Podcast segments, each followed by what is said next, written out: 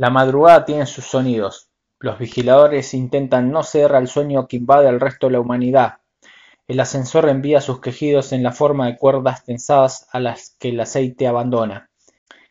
La guardia ocupada en arreglar los desperfectos bebe el brebaje preparado para la ocasión. Los palos anuncian el naufragio, así que toca regresar para que las horas no sigan congeladas.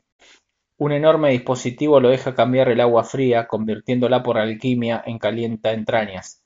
Se topa con otro sonámbulo que viene con idéntico objetivo.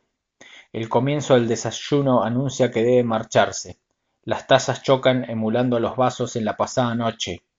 El sol deja llegar uno de sus rayos, acariciando el rostro de Renzo rumbo a casa.